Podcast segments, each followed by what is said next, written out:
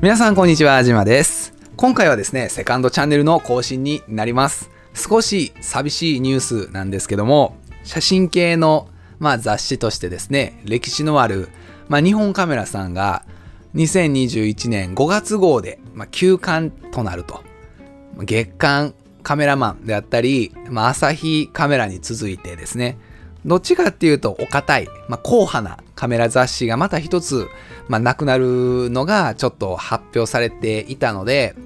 セカンドチャンネルで取り上げていこうかなと。メインのチャンネルではですね、カメラに関することであったりとか、まあ、撮影に関するノウハウをですね、中心に配信している楽しく学べるカメラ塾というものを運営しております。えーチャンネル登録者数約1万人ほどいただいてはいるんですけども、そちらでちょっと取り上げるには、まあ、コンセプトが違うであったりとか、もっと気軽にね、お話ししていきたいなっていうところで、このセカンドチャンネルを設けておりますので、ぜひ、あの、初めての方はね、このセカンドチャンネルも、メインチャンネルも、ご登録いただけると嬉しく思います。で、この日本カメラさんなんですけども、まあ、今回のこの雑誌の発表とともにですね、雑誌が休刊になるっていう発表とともに、まあ、これで、ま、解散っていう形になるので、まあ、同社ですね、日本カメラさんの、ま、関連するムック本であったり、解説書っていうものも、まあ、今後なくなっていくんだろうなっていうのが予想できます。で、中にはですね、まあ、事実上の、まあ、うん、解散というか、その、もう、あの、なくなる形になりますよねっていう評価もあったりもしますので、まあ、私自身が言うのもなんなんですけども、まあ、今やちょっと情報にお金を出すっていう時代じゃなくなってきているのかなっていうのか、まあ、付加価値をどの程度作れるのかっていうのが、まあ、求められる時代。さらにもうほんとここ1年2年の間にさらに付加価値をつけるのも当たり前。情報はもう無価値というか情報があるのは大前提でそこからその情報に何の価値がついてるのか付加価値がついているのも当たり前の時代になりつつあってですねもう何なんか求められるもののベースっていうのがどんどん上がっていっている。供給側がすごくあのパワーがいる、まあ、状態になりつつあるなっていうのは感じます。なのでカメラ雑誌だけではなくて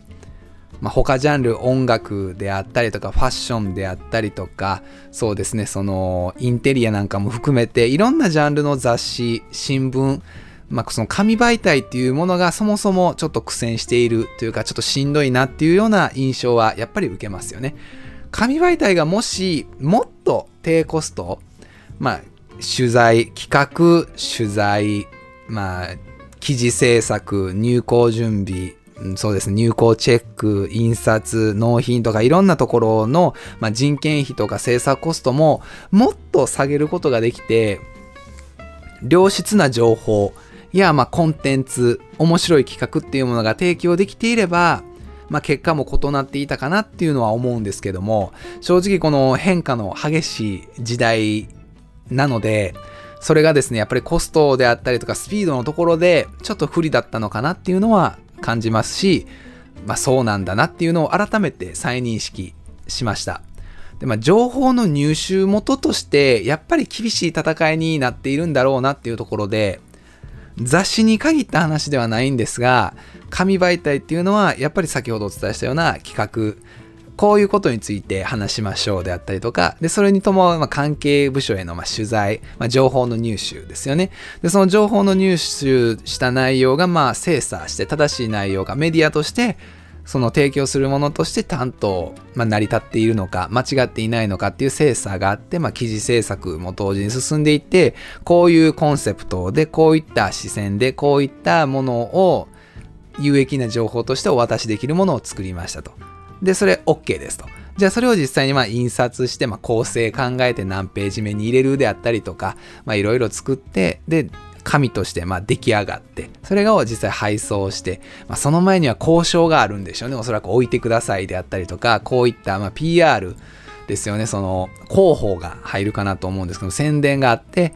まあ配送で店頭に並べて私たちが購入するっていういろんなステップがあったと思うんですね。で、このウェブ媒体っていうのは逆に消費者に届けるステップ確かに私ももちろんあの考えてやっているので企画っていうものを考えますとで取材情報の入手をしに行ってそれがまあ正しい内容か伝え方に問題がないのかっていうのを精査してまあ、記事っていったものであったり、まあ、このコンテンツですね、今話している内容っていうものを作りますと。ここまでは、まあ、正直、同じようなステップを踏むんですね。その情報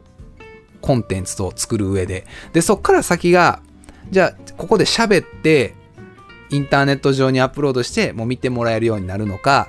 作るまでが一緒で、そこから印刷、配送、購入っていう、この届けるステップの差っていうのが結構、ウェブ媒体はキュッとできるので、かつ、まあ、コストが結果的にかからなく、かからないわけではないんですけども、その、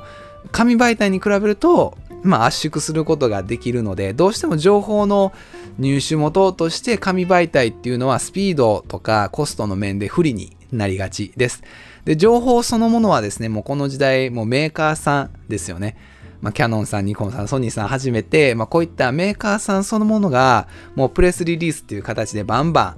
ン、もう詳細を明記して発表されるので、正直そのライターさんですよね。ライターさんの評価とか、ライターさんの経験に基づく、まあ、コメントなんかをその記事に求めない、シンプルな情報源として求めるんであれば、プレスリリース、メーカーが発表している内容で、まあ、十分なところが多いんですよね。なので、まあ今後も、この休館といった動きは、カメラ業界に限らず、まあ、別雑誌でも続くでしょうし、まあ、巣ごもりがですね、定着化する中で、書店に立ち寄る機会も減ってるかなと。この前、その、髪の毛カットに行った時に、私たちが学生の時代って、なんか雑誌のね、その、切り抜きとか、あとは雑誌そのもの持って行ってとか、店頭で雑誌バーって見ながら、あ、この髪型でお願いしますみたいな感じでお願いしてた記憶があるんですけども、この前、その、髪の毛カットに行った時に、そのどうしてもあの、スペースを今感染症の関係で開けなくちゃいけないので、やっぱ席の間隔がある程度確保されているので、その回転率っていうのがやっぱ落ちるんですね。なんでちょっと待ち合いの時、待ち、待つ時間が、まああったんですけども、その時見てると、やっぱり今の若い子はもうスマートフォンパッて出して、これみたいな形でもう来る前からもうある程度調べてて、もうそのスクショをパッて見せて終わりっていう。紙媒体出番ねえなーっていう。出番があるかっていうと、どっちかっていうと、その、マッチスペースでまあみんな雑誌読んでるというか漫画読んでるぐらい。で、正直漫画雑誌読んでるかっていうとみんな